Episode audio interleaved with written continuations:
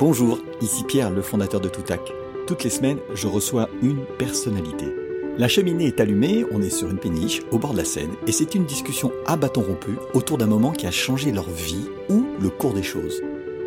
Mon podcast, il s'appelle Déclic. C'est une seule prise, zéro montage, zéro coupe. Un déclic dans notre vie, on s'en souvient. Il prend de la valeur avec le temps parce qu'il est porteur d'enseignement et comme une Madeleine de Proust, à certains moments, il revient une date, un visage, un geste remonte à la surface et quand on en parle, la voix change et se raffermit tant le souvenir est vif. Alors, dans le désordre, vous entendrez parler de vaches, de rupture de négo, d'araignées rouges et de bien d'autres choses. Il est 11h15, on est au mois de mai et nous sommes sous un régime d'averses permanentes. Mais pas d'inquiétude sur une crue, les bassins de retenue en amont de Paris ne sont pas pleins, on est tranquille pour l'instant. Je m'appelle Pierre et suis le fondateur de Toutac qui crée des podcasts dédiés à la formation et à la communication par la voix et produit donc Déclic, ce moment où tout bascule. Aujourd'hui, dans le fauteuil à côté de moi, nous accueillons Léa Moukanas. Bonjour Léa. Bonjour. Et merci d'avoir accepté cette discussion. Merci à toi. Alors en 2014, tu as 15 ans.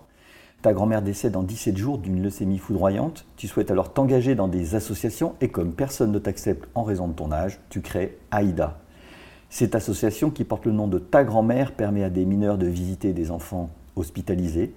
Tu en es toujours la présidente. 2000 bénévoles supportent Aïda. En même temps, tu es aussi en master à Sciences Po à Paris. C'est ça? C'est ça.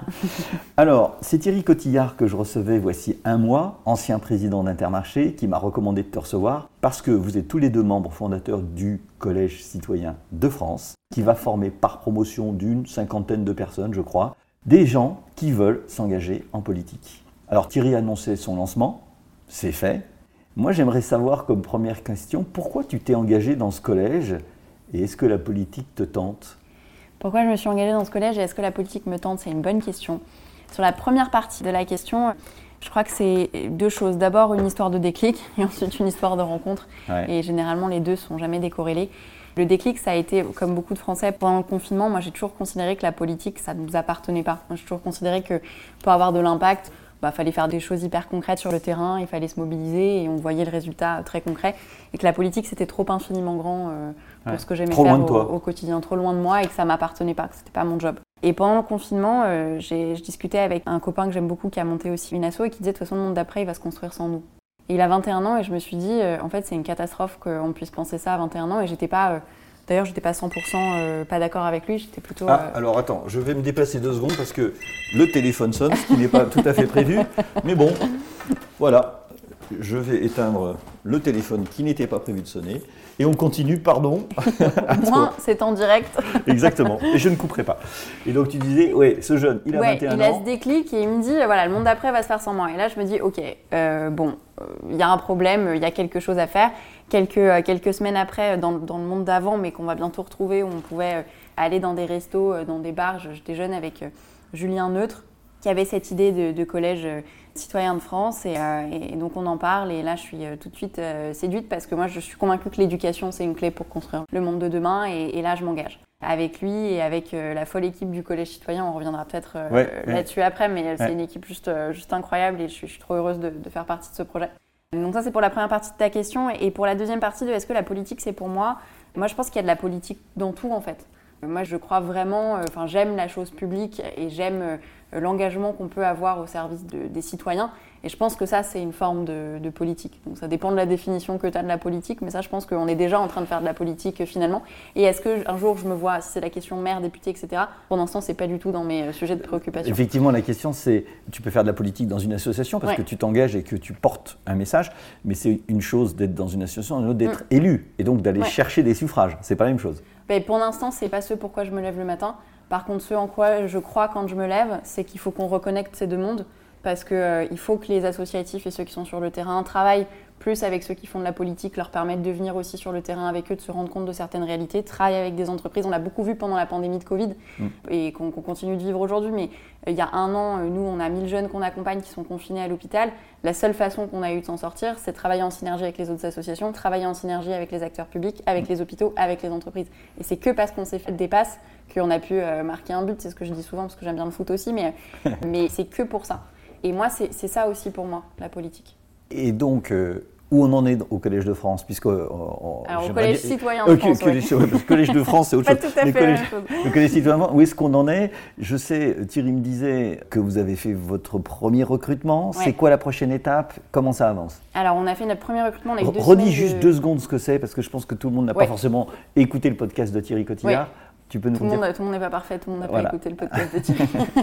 Euh, le, le Collège citoyen de France, en quelques mots, c'est une école qui a l'objectif de donner des clés à des acteurs de la société euh, civile pour euh, prendre des responsabilités euh, et porter leur projet à une autre échelle. Donc ils ont tous un projet quand ils candidatent. Et on a eu voilà, des représentants d'associations, on a eu des élus locaux aussi qui ont candidaté, on a eu des directeurs d'EHPAD, des euh, commandes casernes de pompiers, enfin voilà, on a eu, on a eu pas mal de profils différents qui arrivaient tous avec un projet. Et l'idée c'est de leur donner des clés à la fois un peu académiques parce qu'il y a des heures de, formation, euh, droit constitutionnel, finances publiques, mais aussi euh, sur le terrain euh, d'immersion et aussi de compagnonnage, de mise en réseau, de euh, et finalement les, les expériences euh, terrain de- des uns euh, nourrissent euh, celles des autres et l'expertise des uns nourrit euh, celle des autres pour euh, leur permettre de porter leur projet euh, à une autre échelle. Donc ça c'est l'idée du collège euh, citoyen.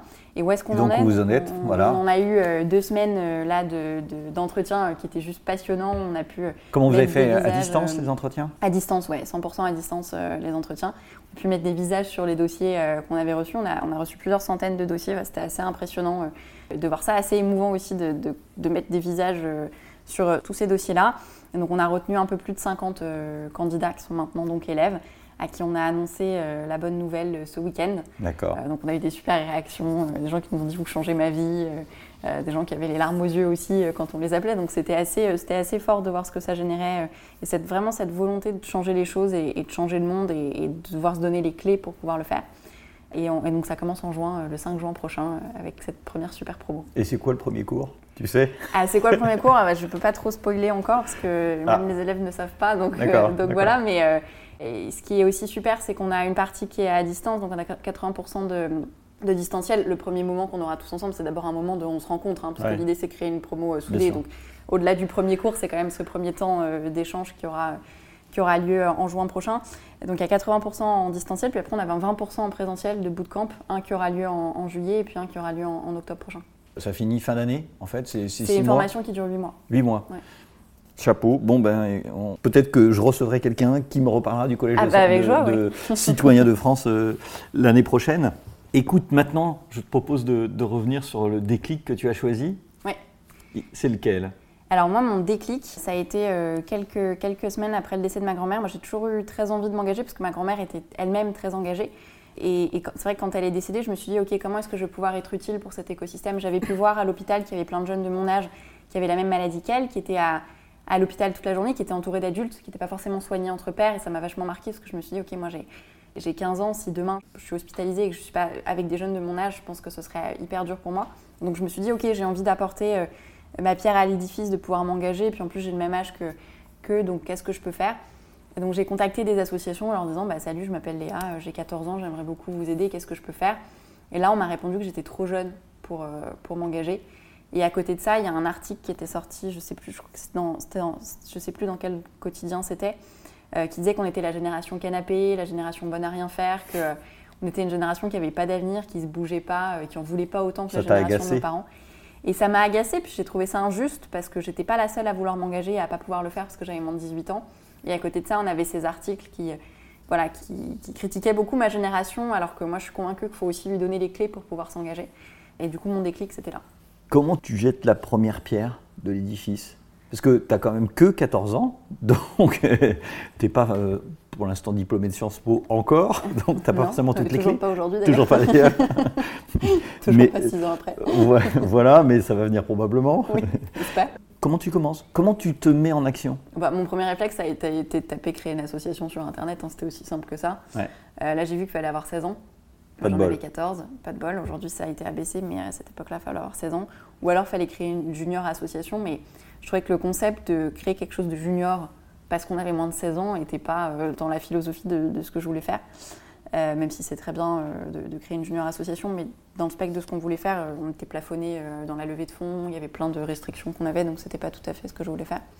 Et donc bah, là, j'ai fait un truc pas hyper bien. Ma mère est avocate, et donc j'ai collé euh, mais mon bulletin de notes sur les statuts de l'association que j'ai pompé sur Internet à cette époque. Et j'ai réveillé ma mère au milieu de la nuit en lui disant que si elle signait pas mon bulletin, j'allais me faire virer, que c'était une catastrophe, que c'était une mère indigne, qu'elle bossait trop, elle s'occupait pas de moi, etc. Et donc là, c'est elle a assez signé, moche. euh, ouais, c'est terrible. Elle a signé, euh, elle a signé mon bulletin. Et euh, en fait, euh, du coup, j'ai scanné sa signature, je l'ai utilisée partout. Donc ça a démarré, euh, ça a démarré comme ça. Du coup, pendant six, enfin, jusqu'au moment où, euh, où j'ai eu 16 ans, on m'a appelé maître Moukanas, donc c'était assez marrant.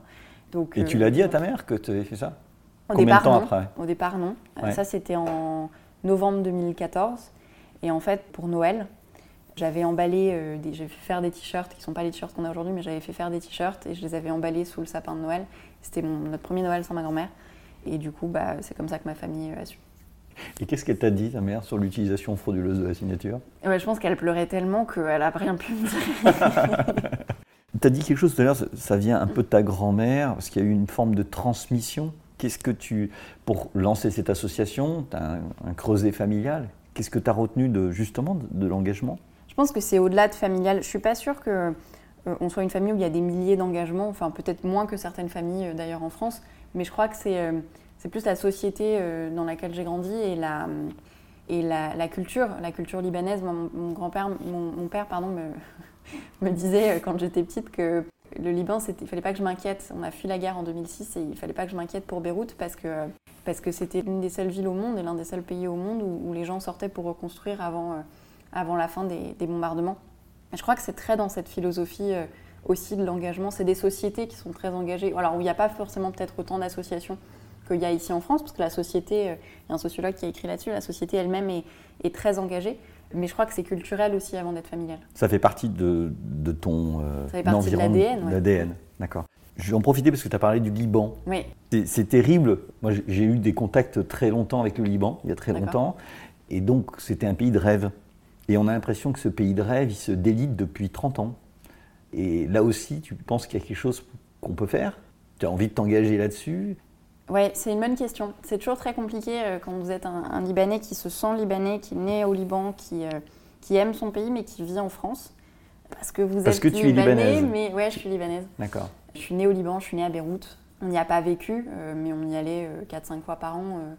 donc c'est vrai que et, et j'aime mon pays et, et ce qui s'y passe. et et, enfin, il n'y a pas de mots, c'est bouleversant. Il y a, quand j'étais petite, j'étais fière de dire que j'étais libanaise et les- mes, mes copains me regardaient avec les yeux qui brillaient. euh, Il y avait les euh, cèdres au-dessus il de y ta avait les tête. cèdres au-dessus de ma tête et voilà. Aujourd'hui, je suis toujours fière de dire que je suis libanaise, mais, mais les gens euh, regardent le Liban avec un, un regard désolé de ce qui s'y passe. C'est assez bouleversant. Qu'est-ce qu'on peut faire pour aider le Liban? Bah, Déjà en parler. Mm. Et pas que en parler quand il y a des drames là-bas, mais en parler euh, tout le temps. Il y a plein de drames dans le monde. Évidemment, on traverse tous une période compliquée, mais je crois que hum, on a tous un devoir vis-à-vis du Liban. Nos histoires entre la France et le Liban sont très liées par un Français qui ne connaît pas un Libanais. Mm. Et je crois qu'il y, a- y en parler déjà. Pourquoi tu lances pas le Collège citoyen de France C'est- une bonne question. Parce que quand je pense, enfin, ce qu'on lit, Ouais. c'est que la classe politique a quand même quelques responsabilités dans ce qui se passe et que la rénover serait peut-être urgent, à telle enseigne que même il y avait eu des, des désirs de dire vous devez sortir à certaines personnes, euh, ainsi de suite. Pourquoi pas le collège de citoyen de France Alors c'est le collège citoyen du Liban peut-être? Oui, mais du coup, les citoyens du Liban, ce serait un peu bizarre. C'est une très bonne question. Moi, j'invite vraiment, s'il y a des Libanais qui nous écoutent, à, y aller. Je suis sûre que l'équipe du Collège citoyen euh, sera hyper heureuse de pouvoir échanger euh, avec eux sur comment est-ce qu'on peut mettre ça en place au, Liban et comment est-ce qu'ils peuvent mettre ça au Liban. Mais je crois que ça ne doit pas venir de, de moi parce que je ne connais pas assez l'écosystème sur place. Je J'y vis pas au quotidien.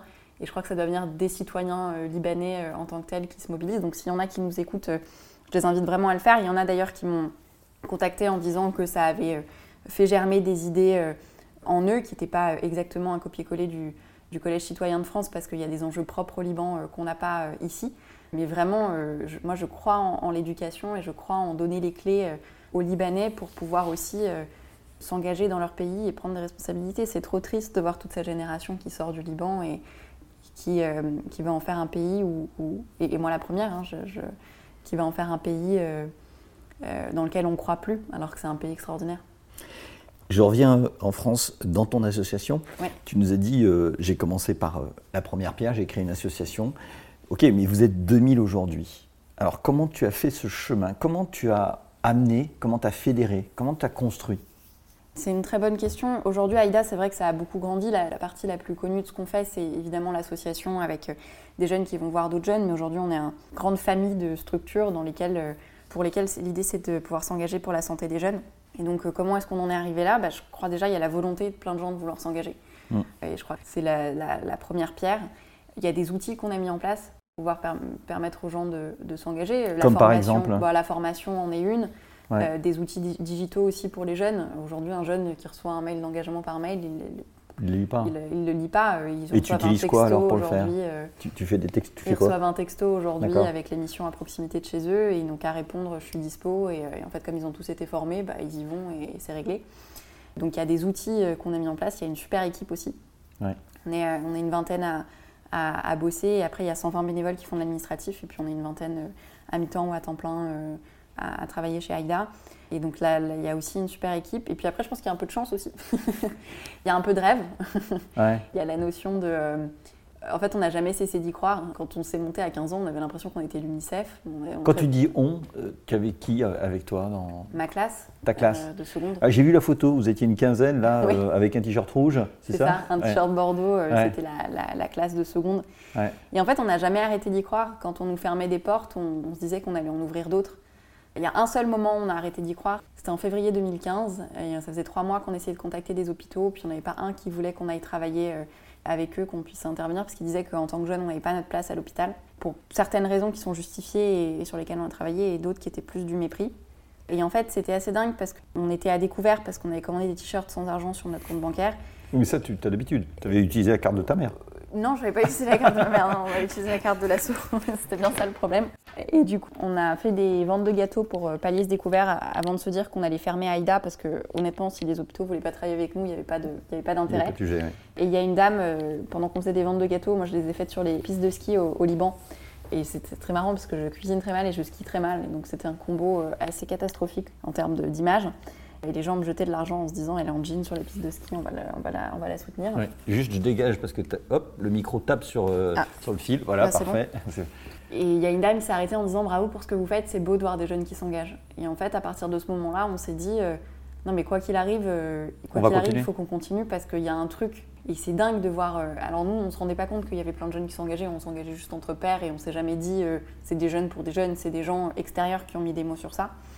Mais on, s'est dit, il y a vraiment quelque chose parce qu'on est, on est, on est, on est déchaîné, on est, on est hyper engagé. Euh, à chaque fois qu'on on propose quelque chose sur le terrain pour collecter des fonds, il y a des, il y a des dizaines de jeunes euh, qui se portent volontaires après les cours le week-end.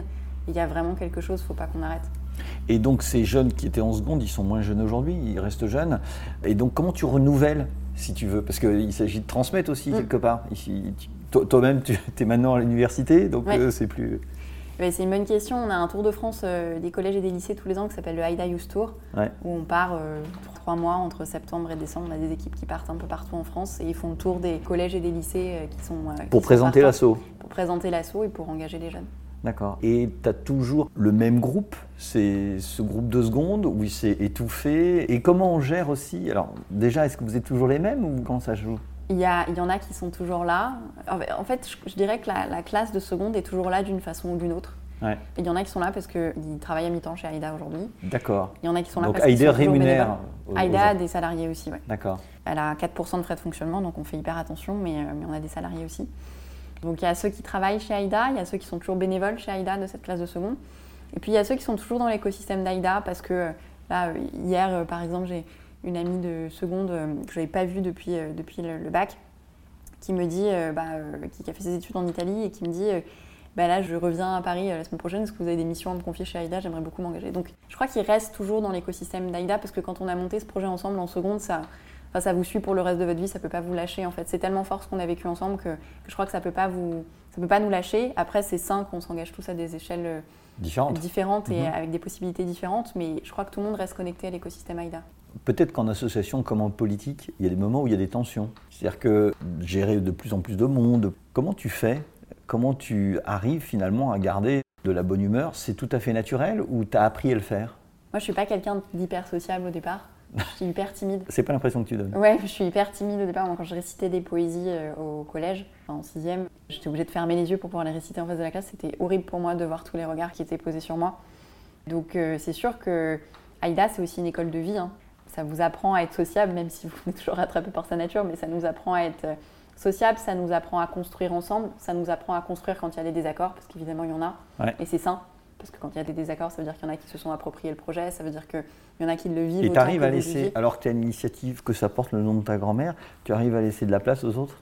Bah, je fais au mieux en tout cas. D'accord. Euh, et c'est à eux en fait de répondre à cette question. Il faudrait, faudrait les inviter ici, leur demander si je leur laisse assez de place. Mais Je vous laisserai juste. euh, voilà, il faudrait les pièce, appeler en fait, voilà. pour filer un ami.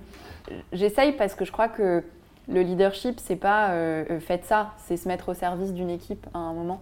Mm. Et moi, je- j'essaye tous les jours de me mettre au service de cette équipe-là et de me mettre finalement à genoux devant elle pour que elle, elle puisse rayonner. Il y a quelqu'un un jour qui a dit euh, Aïda, c'est marrant parce que seul on n'aurait rien pu faire, mais ensemble, ça prend, euh, ça prend ce que chacun sait faire, ça les met ensemble et ça donne un cocktail qui est génial.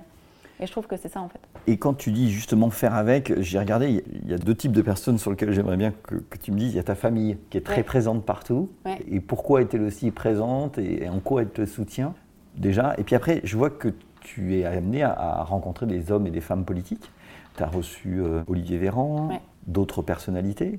Donc qui te soutient? Ta famille toujours? Et comment tu sais faire en sorte que d'autres te soutiennent Je crois que c'est une question. euh, bon, déjà, c'est une question de, de rencontre et une question d'alchimie aussi. Il y a un moment, vous rencontrez quelqu'un et vous savez pas pourquoi, mais il y a un truc qui se passe dans le bide de tous les deux et, et qui vous dit qu'il faut que vous construisiez ensemble. Alors parfois, vous vous plantez, mais parfois, ça marche plutôt bien. Ça, c'est la première partie de la réponse. Sur le sujet de la famille, je ne sais pas si vous connaissez euh, un Libanais euh, qui n'implique pas sa famille dans quelque chose, mais je crois que c'est pas, je crois que c'est pas un choix, hein. je crois que c'est une nécessité. Je crois que c'est chaque décision est, euh, est une réflexion collective familiale. Ouais. Un régime est collectif, euh, un voyage est une dé- décision collective. Ah non, on va pas là, on va plutôt là. Donc Ça, ça prend Euh, du temps en, en termes de discussion peut-être. ça prend du temps en termes de discussion, mais je crois que c'est euh, c'est obligé. Vous pouvez pas être libanais et pas avoir l'avis de toute votre famille sur tout ce que vous faites. C'est D'accord. c'est- ah bah pourquoi t'as mis ce jean et pas un autre? Enfin, C'est vraiment c'est c'est euh, c'est- ça c'est assez propre aux Libanais euh, pour le coup. Et c'est vrai que bah, ma famille est un, un pilier forcément parce que quand vous montez un projet. euh, vous avez 14 ans et très vite ça prend, ça prend de l'ampleur. Enfin, on mobilise 80 000 jeunes dans les écoles, on lève des fonds, on en lève de plus en plus chaque année et- et voilà il y a un moment où euh, vous êtes obligé d'avoir des bases solides autour de vous et, c'est sûr que la famille est un vecteur euh, essentiel là-dessus. Et après, sur les politiques, moi je suis, je l'ai dit tout à l'heure, je, je crois que la politique c'est aussi le fait de construire ensemble. Et la politique c'est le dialogue aussi. Et moi, c'est ma contribution à la politique. C'est-à-dire que euh, pour l'instant, j'ai pas de perspective d'être élu, comme je disais tout à l'heure, ou, ou de pouvoir prendre des responsabilités politiques. Par contre, ma contribution à la politique, c'est de dire voilà, nous, on est tous les jours dans les hôpitaux, on travaille en synergie avec des soignants, avec des chercheurs, avec des patients, avec des parents, avec nos bénévoles. Notre contribution à la politique, c'est euh, de transmettre le terrain, de donner des informations sur le terrain, de donner des recos ou des précos euh, sur, euh, sur ce qu'on peut faire sur le terrain et qu'est-ce qu'on peut faire pour les améliorer, et de travailler en synergie et en dialogue avec les politiques pour pouvoir amener des choses à ce niveau-là. Donc là, on vit une période incroyable depuis un peu plus de 12 mois. Comment tu as réussi, puisqu'en fait, je pense que bah, les jeunes de l'association ne pouvaient pas aller dans les hôpitaux, comment tu as réussi à maintenir ce lien?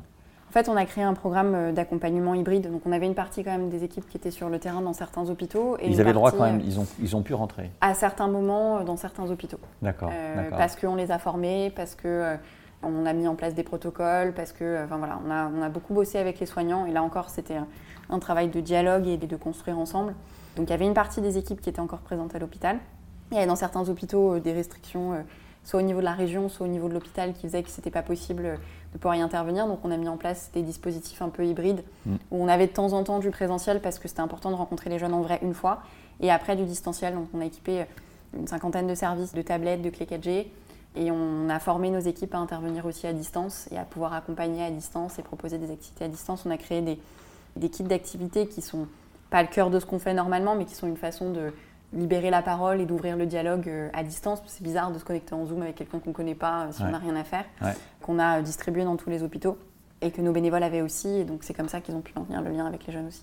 Et comment tu formes les jeunes à aller voir d'autres? Parce que le contact avec la maladie, ça n'a rien de facile, surtout pour, euh, enfin, si tu as 14 ans, 15 ans, voir un jeune de ton âge qui atteint euh, d'un cancer, c'est éprouvant. Comment vous leur faites passer euh, je sais pas, cette distance qu'il faut quand même garder peut-être bah, Je pense qu'il y a un premier euh, pas sur la cible de jeunes qui s'engagent chez nous. C'est assez marrant, on ne l'a pas fait exprès au départ, mais c'est des jeunes qui n'ont rien à voir avec la maladie, qui ne s'engagent pas du tout. Alors ils peuvent avoir reconnu quelqu'un dans leur famille qui a eu un cancer, mais c'est plutôt un adulte, enfin c'est rarement euh, quelqu'un de leur âge.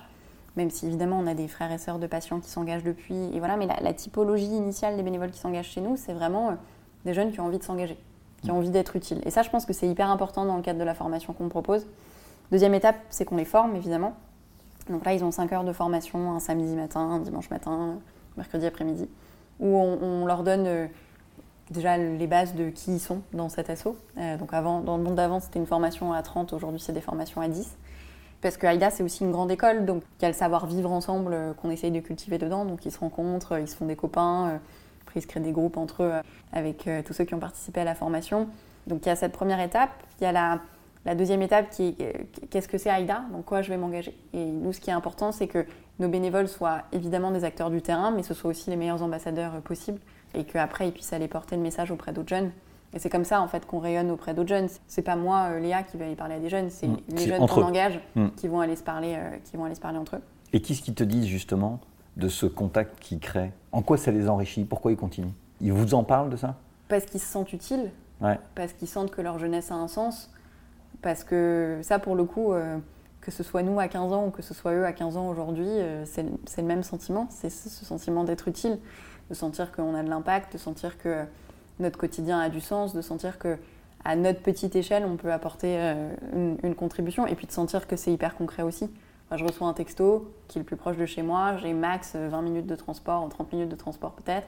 Je vais à l'hôpital, je passe deux heures et demie avec des jeunes, je m'éclate, je ressors, je débriefe, et puis je rentre chez moi. Quoi. Enfin, c'est hyper concret. Et est-ce qu'ils gardent un lien direct avec les jeunes qui visitent? Non. non. Non, Justement, dans la formation, la troisième partie, c'est euh, comment est-ce que je prends soin de moi et comment finalement on leur euh, transmet cette posture des dents. Et comment on leur euh, transmet ce fait de, de, prendre soin de soi, qui d'ailleurs est quelque chose qu'on espère ils utiliseront dans leur vie pro plus tard, qu'ils utiliseront dans, dans tous les projets qui pourront monter, de trouver cette espèce d'équilibre. Et une partie de l'équilibre, c'est protéger certaines de ces vies. On leur dit souvent, alors quand on avait 15 ans, on disait on était le Hannah Montana de l'engagement. Aujourd'hui, les jeunes ne connaissent plus Hannah Montana, donc on dit euh, vous êtes le, Batman ou le Superman. Je ne sais pas qui est Hannah Montana. Hannah Montana, c'est une lycéenne le jour et une pop star la nuit. C'était une série qui, était sur Disney Channel que ma promo avait, avait beaucoup regardé. et en fait, c'est ça. Ils sont euh, lycéens le jour et ils sont aidants euh, après les cours, mais dès qu'ils enlèvent leur t-shirt Aïda en sortant de l'hôpital, bah, c'est important qu'ils redeviennent lycéens. Et ça, c'est hyper essentiel dans, dans ce qu'on apporte à l'hôpital. Merci. Alors, j'ai vu que tu aimais aussi une autre chose d'ailleurs, sur tout ce que j'ai pu voir, c'est que tu adores le chocolat, non?